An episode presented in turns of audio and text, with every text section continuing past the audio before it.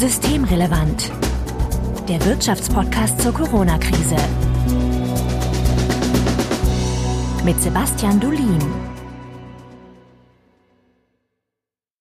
Heute ist Dienstag, der 4. August 2020. Willkommen zur 18. Ausgabe von Systemrelevant. Im Intro bereits angekündigt. Sebastian Dulin, ich grüße dich. Hallo Marco.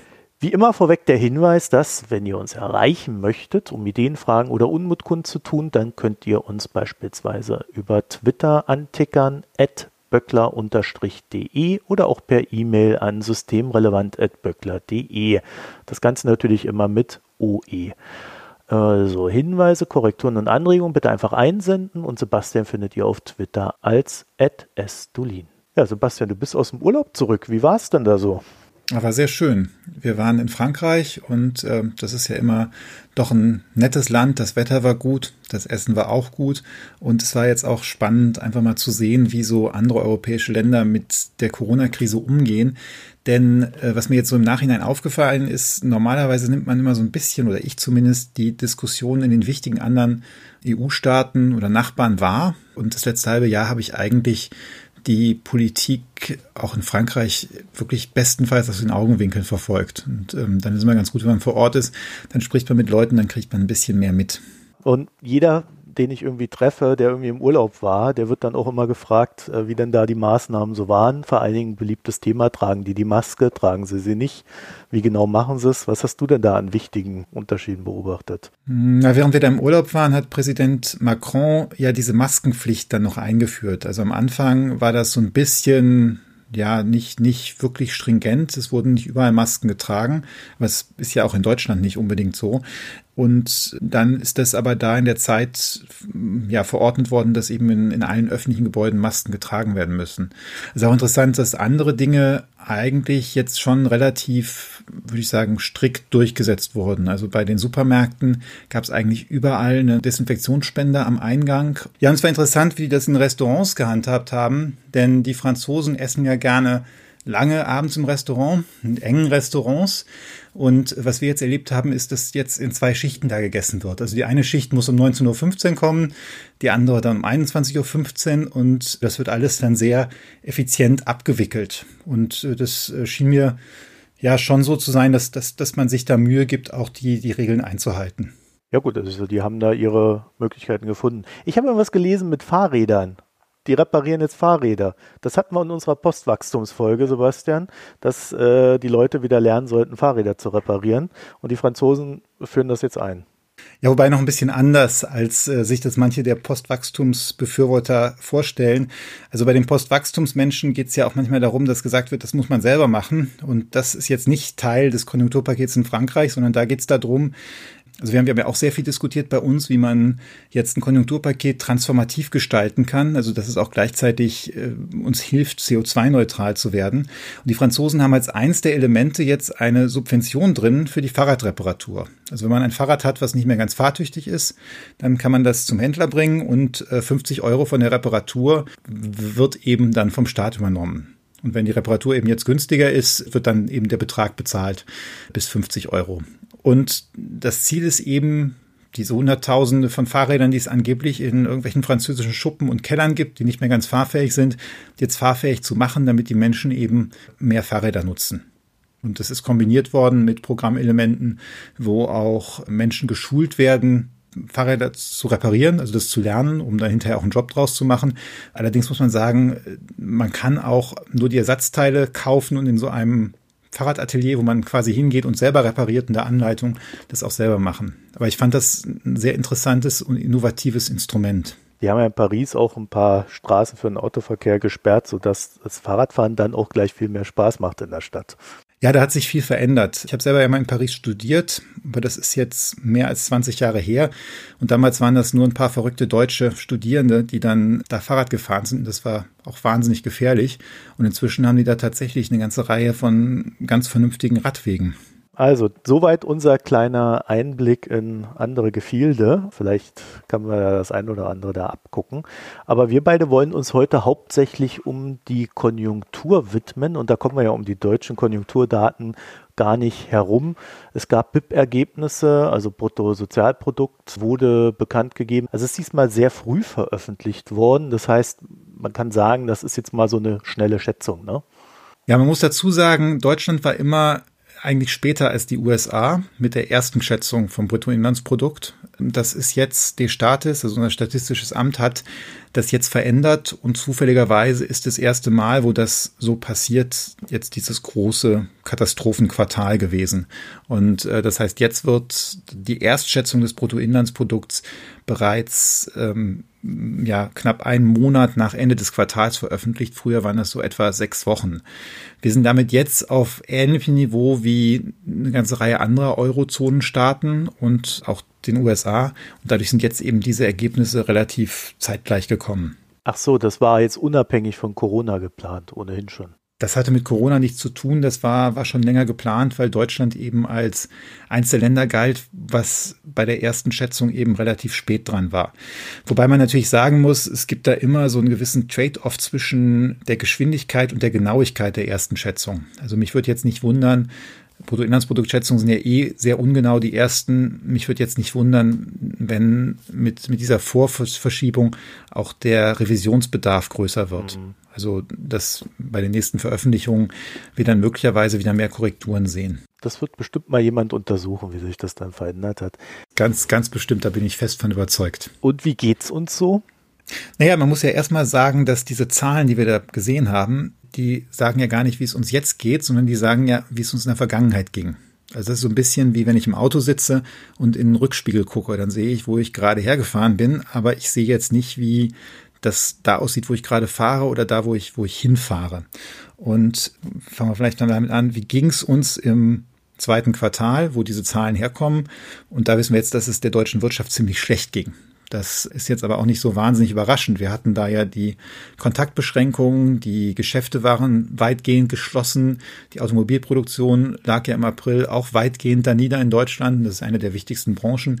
Und von daher äh, ist es jetzt so nicht wahnsinnig überraschend, dass es da wirklich dramatisch nach unten gegangen ist. Aber klar, es, es war nochmal wieder eine Nachricht und das ist halt der größte Rückgang in einem Quartal, den wir jemals erlebt haben, seit wir quartalsweise das Bruttoinlandsprodukt veröffentlichen oder berechnen in Deutschland.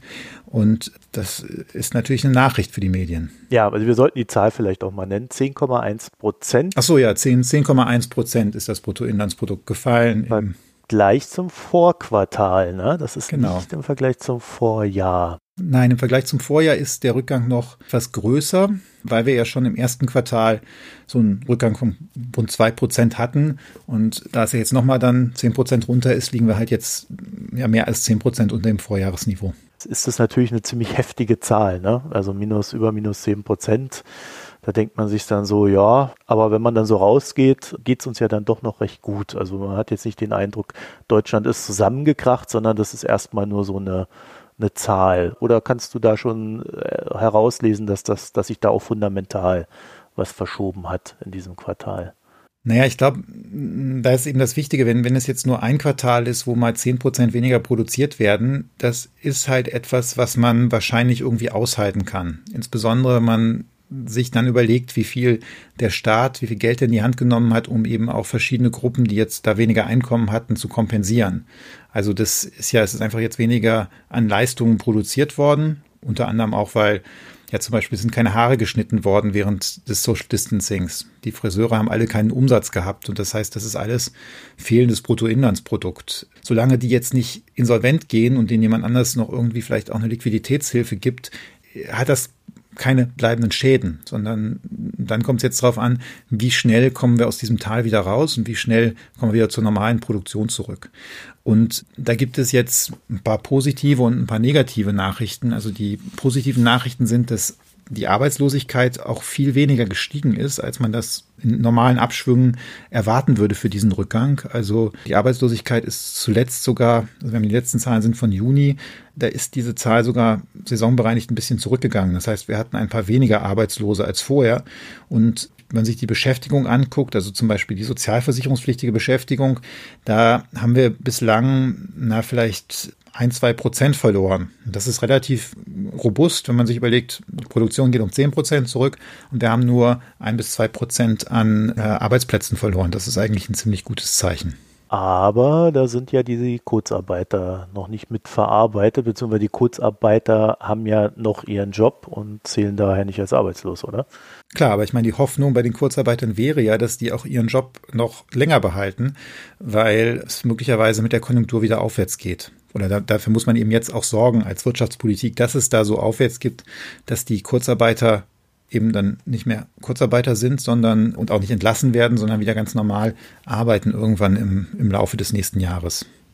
Also da haben wir aber auch noch gar keine Indikationen, wie da die Transformation stattfinden wird. Naja, wir wissen, wir haben 6,7 Millionen Kurzarbeiter im Mai gehabt und Kurzarbeiterinnen. Und normalerweise wird man davon ausgehen, zumindest bei normalen Rezessionen, dass die Unternehmen die Beschäftigten nicht auf Kurzarbeit setzen, wenn sie der Meinung sind, dass sie die, die nicht mehr brauchen weil die Kurzarbeit kostet die eben auch 20 bis 30 Prozent sogenannter Remanenzkosten. Das sind so Kosten, die trotzdem noch anfallen. Und wenn man die nicht mehr braucht, wird man das einfach nicht machen. Da wird man die einfach rauswerfen. Das ist jetzt hier einfach die Hoffnung. Okay, Remanenzkosten. Remanenzkosten sind halt die Kosten, die das Unternehmen noch hat, wenn es jemanden auf Kurzarbeit null setzt. Und da sagt man, also weil es müssen zum Beispiel Urlaubsansprüche müssen noch bezahlt werden und Feiertage und es gibt so ein paar Umlagen, ähm, die äh, für Arbeitsschutz und so, die auch noch bezahlt werden müssen. Und darum bleiben da eben Kosten übrig. Und da sagt man, das sind 20 bis 30 Prozent der Personalkosten. Das heißt, Kurzarbeit ist für die Unternehmen besser, als wenn ich die jetzt voll bezahlen müsste aber es ist eben finanziell schlechter, als wenn ich die Leute entlasse. Und aus dem Grund geht man eigentlich davon aus, dass die Unternehmen diese Kurzarbeit tatsächlich nutzen, um so ein Nachfragetal zu überbrücken, aber nicht um Beschäftigte, die sie eigentlich gar nicht mehr brauchen, zu halten. Wobei man für diese Krise ja schon sagen kann, da eh keiner weiß, wie sich das Ganze wirklich auslässt, äh, versucht man erstmal so viele Mitarbeiter wie möglich zu halten und dann guckt man halt, was passiert. Ja, aber auch, das, das würde ich ja auch nur machen, wenn ich irgendwie eine realistische Chance sehe, dass es mhm. wieder zurückgeht aufs alte Niveau. Wenn ich das nicht sehe, mache ich das nicht. Und es ist ja noch so ein Element bei der Kurzarbeit dabei. Ich kann kein Kurzarbeitergeld für jemanden beantragen, der schon gekündigt ist. Oder die schon gekündigt ist. Das heißt, ich muss da tatsächlich mich entscheiden als Unternehmer. Kündige ich die Person jetzt, dann bin ich die vielleicht nach Ende der Kündigungsfrist los. Oder packe ich in Kurzarbeit. Beides geht dann eben nicht. Wesentlich schlimmer als Deutschland hat es die USA erwischt. Da habe ich gelesen, dass da das BIP um 32,9 Prozent eingebrochen ist. Na, das glaubst du ja auch selber nicht. Wir haben da eben auch schon vorher drüber gesprochen. Das stand ja auch in so, so, so schon in den Zeitungen. Das liegt daran, dass die, also diese verschiedenen Zahlen und wie das jetzt so aussieht, das liegt daran, dass die US-Statistiker das Bruttoinlandsprodukt anders veröffentlichen oder die Wachstumsrate anders veröffentlichen. Die veröffentlichen das in einer sogenannten annualisierten Form. Und die sieht immer dann, können gleich mal besprechen, was das genau ist, warum das so ist, aber die sieht immer viel, viel größer aus als die Wachstumsrate in Deutschland, auch wenn es eigentlich das gleiche Wachstum ist. Das ist auch im Aufschwung oft so, dann kommt man irgendwie aus den USA, kommt irgendwie vier Prozent Wachstum und bei uns kommt dann vielleicht, weiß nicht, ein Prozent und dann sagt man, boah, die USA, das ist, das geht da viermal so, so schnell rund wie bei uns. Aber das liegt eben an dieser Darstellungsweise. Und annualisiert heißt hier, dass man das so berichtet, wie sich das Bruttoinlandsprodukt entwickeln würde, wenn ein Jahr lang in jedem Quartal das Wachstum so ist wie in diesem Quartal oder jetzt eben der Rückgang so ist wie in diesem Quartal. Hm, also mal vier. Ja, es ist nicht ganz mal vier, weil da kommt so ein Zinseszinseffekt rein. Also 10% Zins viermal ist eben auch nicht äh, 40, sondern da hat man dann, also mathematisch ist das dann 1,1 hoch 4. Das heißt, das ist dann deutlich mehr als 40. Und hier ist es jetzt auch nicht direkt, also man kann das als Faustregel machen, mal 4, aber es ist eben nicht ganz genau. Diese minus 32 Prozent, die da jetzt gemeldet worden sind, die entsprechen einer Quartalswachstumsrate von minus 9,5 Prozent, wenn man das so rechnet, wie das bei uns getan wird.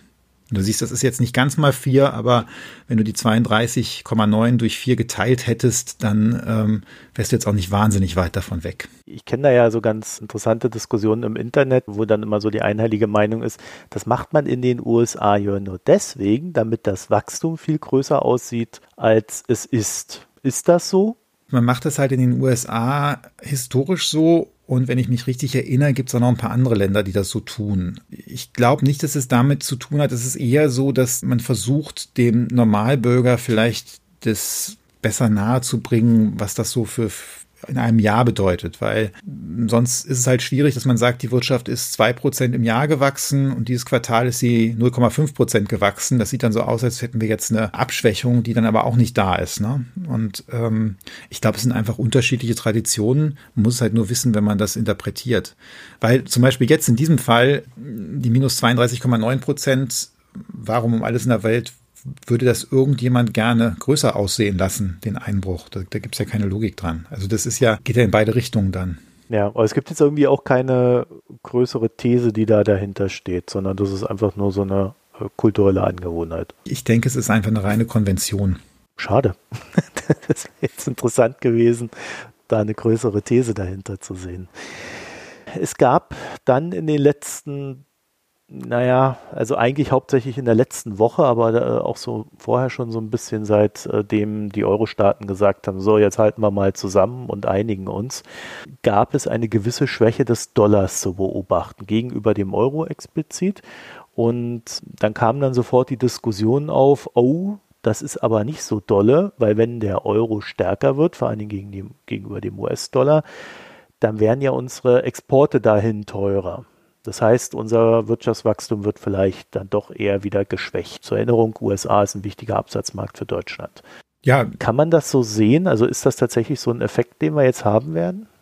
Also ich meine, grundsätzlich vorneweg ist es natürlich schon so, dass wenn der Euro jetzt aufwertet gegenüber dem US-Dollar, dass dann unsere Exporte im, in den USA teurer werden oder auch auf, auf Drittmärkten in Konkurrenz zu den USA da, da eben ein nachteiliger Effekt zu sehen ist. Ich wäre im Moment noch eher ein bisschen entspannt, weil der Anstieg des Euro jetzt nicht so wahnsinnig stark ist. Das ist auch immer noch in einem Bereich, wo die deutsche und europäische Wirtschaft ganz gut mit leben konnte und kann. Vor allem, ich glaube, das ist wichtig an dieser Stelle, im Moment ist dieser Preiseffekt das allerkleinste Problem. Und wir wissen auch normalerweise, dass kurzfristig dieser Nachfrageeffekt, das heißt, wie, wie stark wächst die Nachfrage in den Absatzmärkten, viel, viel wichtiger ist als so gewisse Wechselkursbewegungen. Gerade wenn wir jetzt hier von plus minus zehn Prozent reden. Das, also das ist jetzt hier an der Stelle überhaupt nicht, ist wahrscheinlich nicht hilfreich, aber es ist auch nicht spielentscheidend, sondern viel, viel wichtiger wäre hier, dass man in den USA eine schnellere Rückkehr oder schnellere Perspektive auf eine verlässliche Rückkehr zum, zum Wachstum sehen würde. Wir haben ja, muss man sagen, auch historisch gesehen, wir waren ja auch schon mal bei 1,60, also 1,60 Euro für den Dollar. Und ich glaube, der faire Wert wurde sehr oft in den letzten Jahren bei 1,30 benannt. Äh, und dann ist der Euro trotzdem auf 1,05 zum Dollar gegangen, was ja dann auch eher von einer Unterbewertung sprechen würde. Ne? Ja, also ich denke, wir haben eine gewisse Unterbewertung des, des Euro. Das sieht man auch, wenn man jetzt als Tourist mal in die USA fährt. Da sind die Sachen jetzt schon, ja, empfindlich teurer, also ähnliche Produkte als das, was wir hier in den USA sehen. Also das ist schon so ein bisschen ein Anzeichen dafür. Von daher würde ich sagen, wir sind überhaupt nicht in einer überbewerteten Situation. Und klar, es ist immer blöd, wenn in der Krise noch so eine andere Belastung da drauf kommt. Aber äh, gerade in den Bereichen, wo wir uns jetzt mit dem Dollar und dem Euro bewegen, ist es auch für die deutsche Industrie, glaube ich, wirklich kein Problem. Da gibt es ganz andere Probleme. Ja, es gibt ja so einen Zinseffekt, nämlich dass die US-Notenbank dadurch, dass sie ihre Zinsen jetzt auch mal gesenkt hat im Zuge der Krise, sich dann doch auch diesem europäischen Zins annähert. Also es gibt ja dann so Finanzmarktakteure, die sagen, ja, dann lege ich mein Geld äh, hauptsächlich erstmal in Dollar an, weil da kriege ich mehr Zinsen. Und diese Überlegung, die rechnet sich jetzt auch erstmal nicht. Ja, ich meine, das ist ja eins der Lehrbuchtheorien über Wechselkursbewegungen, die wir haben. Wenn der Zins in einem Währungsraum gesenkt wird, dann ähm, wertet tendenziell dieser Währungs- oder dann, dann wertet diese Währung ab. Und klar, die USA hat sich hat da jetzt die Geldpolitik gelockert.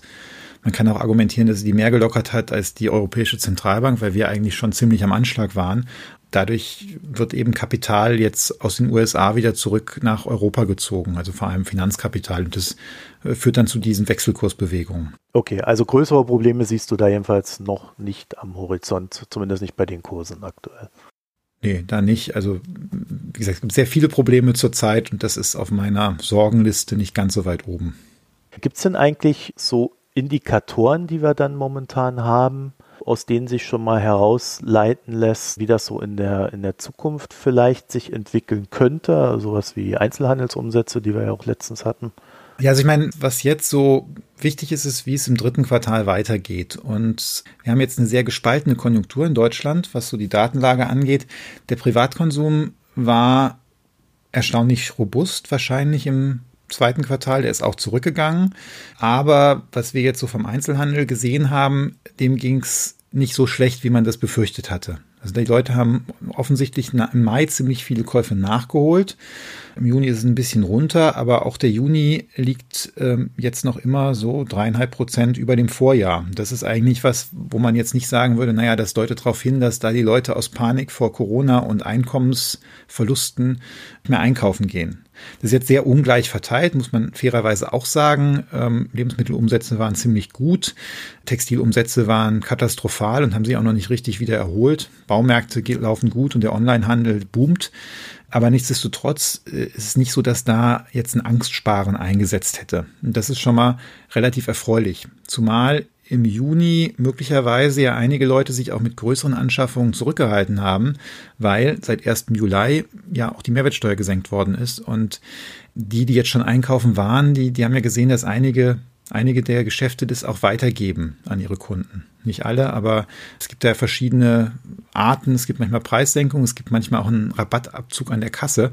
Und das heißt, äh, da kann man eigentlich damit rechnen, dass man ab Juli da deshalb auch nochmal einen gewissen Schub sieht. Ähm, das heißt, da nach diesem historischen Einbruch im zweiten Quartal dürfte das dritte Quartal eigentlich ziemlich robust werden. Also wir holen bei weitem nicht das nach, was da, was da eingebrochen ist. Aber ich würde denken, dass wir wahrscheinlich das stärkste Quartal sehen, auch seit, seit den frühen 70er Jahren. Ich habe ja von gespaltener Konjunktur geredet. Und das heißt, jetzt kann man sich fragen, wo ist denn da die Spaltung? Und die Spaltung ist halt äh, zur Industrie. Also der Industrie geht es eben nicht so gut. Und das sehen wir auch in den IFO-Umfragen zum Geschäftsklima. Also da, da fehlen halt jetzt die Aufträge und Lieferketten sind noch nicht überall wiederhergestellt. Und das wird auch dauern. Der wird es auch jetzt im dritten Quartal nicht so super gehen. Was aber so grundsätzlich zu erwarten gewesen ist. Naja, sagen wir so, das ist das, was wir beim IMK schon gesagt haben. Das ist jetzt auch der, der, wir haben ja auch mal gesagt, der Großteil des Wachstumseinbruchs kommt gar nicht von den inländischen Kontaktbeschränkungen, sondern der kommt tatsächlich von, von der Industrie. Wir haben mal gesagt, so zwei Drittel, ein Drittel, also zwei Drittel kommt von Industrie, globaler Nachfrage und unterbrochenen Lieferketten also und nur ein Drittel von den Kontaktbeschränkungen im zweiten Quartal. Und das, was wir jetzt da sehen, spricht meiner Meinung nach dafür, dass das so ist. Aber es, es, gibt ein paar Kolleginnen und Kollegen, die das anders gesehen haben, die auch gesagt haben, der Schlüssel zu jeder Erholung ist eben das Aufheben dieser Kontaktbeschränkungen. Was ich mir so ein bisschen gefragt habe, ist, ob nicht das Thema Tourismus auch sehr förderlich für den Einzelhandel war, weil viele Menschen haben jetzt den großen Urlaub, den sie vielleicht geplant haben, abgesagt. Es wird alles ein Stückchen kleiner, viele bleiben daheim. Manche fahren dann höchstens nach Bayern, fliegen nicht nach Asien. Ist da nicht vielleicht das, was man an Geld hat sparen müssen, bereits beim Urlaub als Einsparung erfolgt und spiegelt sich daher nicht im Einzelhandelsumsatz wieder? Im Prinzip hast du völlig recht, weil das Geld, was wir im Inland ausgeben für, also wenn ich jetzt auch wenn ich in Bayern im Urlaub bin und da gehe ich mir jetzt äh, ein paar Sachen im Supermarkt kaufen, das ist ja Einzelhandelsumsatz in Deutschland und nicht im Ausland dann erfolgt. Also das dürfte da auch in den Zahlen sich wiederfinden, aber das sind noch nicht die Zahlen, die wir schon gesehen haben, weil ich habe ja eben darüber geredet, diese Konjunkturdaten sind ja oft wie der Blick in den Rückspiegel. Mhm. Und die Einzelhandelsdaten, die wir haben, die sind bis einschließlich Juni. Und die BIP-Zahlen sind auch fürs zweite Quartal. Und angesichts dessen, dass die allermeisten Leute ihren Sommerurlaub nicht im Juni machen und erst recht nicht in diesem Jahr, wo es im Juni noch ziemlich viel Kontaktbeschränkungen oder zumindest Einschränkungen gab, denke ich, dass wir das ab Juli im dritten Quartal sehen werden. Ich dachte eher, man äh, sagt seinen Asienurlaub ab und gibt dann halt nicht die 10.000 Euro dafür aus oder die 5.000, je nachdem, wo man hinfährt und wie gut man lebt, äh, sondern man kauft sich dann halt in Deutschland im Juni den Fernseher, weil man ja weiß, dass man dieses Geld nicht ausgeben wird. Das ist möglich, dass einige Leute sich so verhalten haben. Die Frage ist jetzt, ob die dann tatsächlich da schon den Fernseher gekauft haben oder ob sie nicht einfach das Geld jetzt erstmal da liegen haben und überlegen, ob sie dann vielleicht mal später fahren oder dann, dann äh, den Fernseher auch kaufen, wenn die Mehrwertsteuer dann gesenkt ist, weil das wusste man dann ja auch schon, dass das kommen wird. Also ich glaube, dass, dass der Effekt, den du beschreibst, der ist real und der ist da.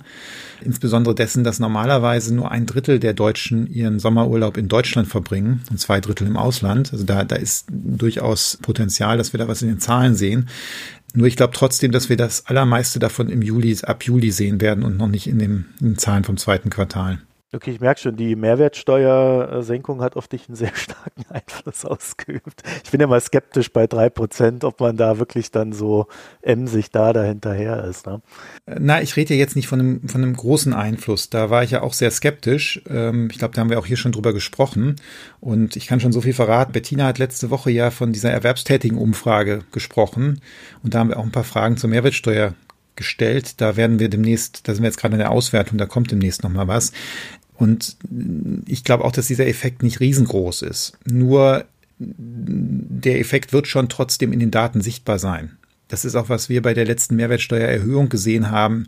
Ähm, 2007 war das. Da haben auch einige Käufe vom ersten Quartal des neuen Jahres, wo ja die Mehrwertsteuer dann von 16 auf 19 Prozent erhöht worden ist, in das Vorquartal vorgezogen. Und da sieht man sehr deutlich in den Daten den Anstieg des Konsums im letzten Quartal vor der Steuererhöhung und dann wirklich einen Einbruch in dem Quartal danach.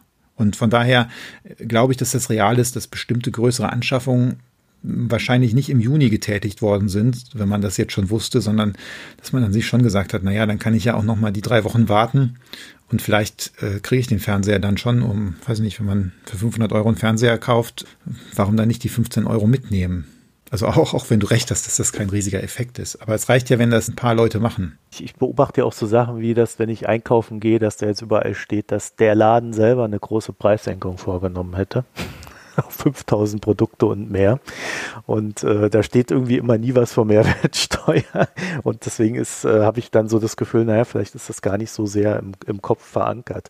Aber gut, wir haben ja, bevor du in Urlaub gegangen bist, äh, eure Konjunkturprognose besprochen beim IMK. Ein Element da war, dass äh, ihr euch sehr skeptisch geäußert habt, was so die USA betrifft und äh, den konjunkturellen Verlauf im Jahr.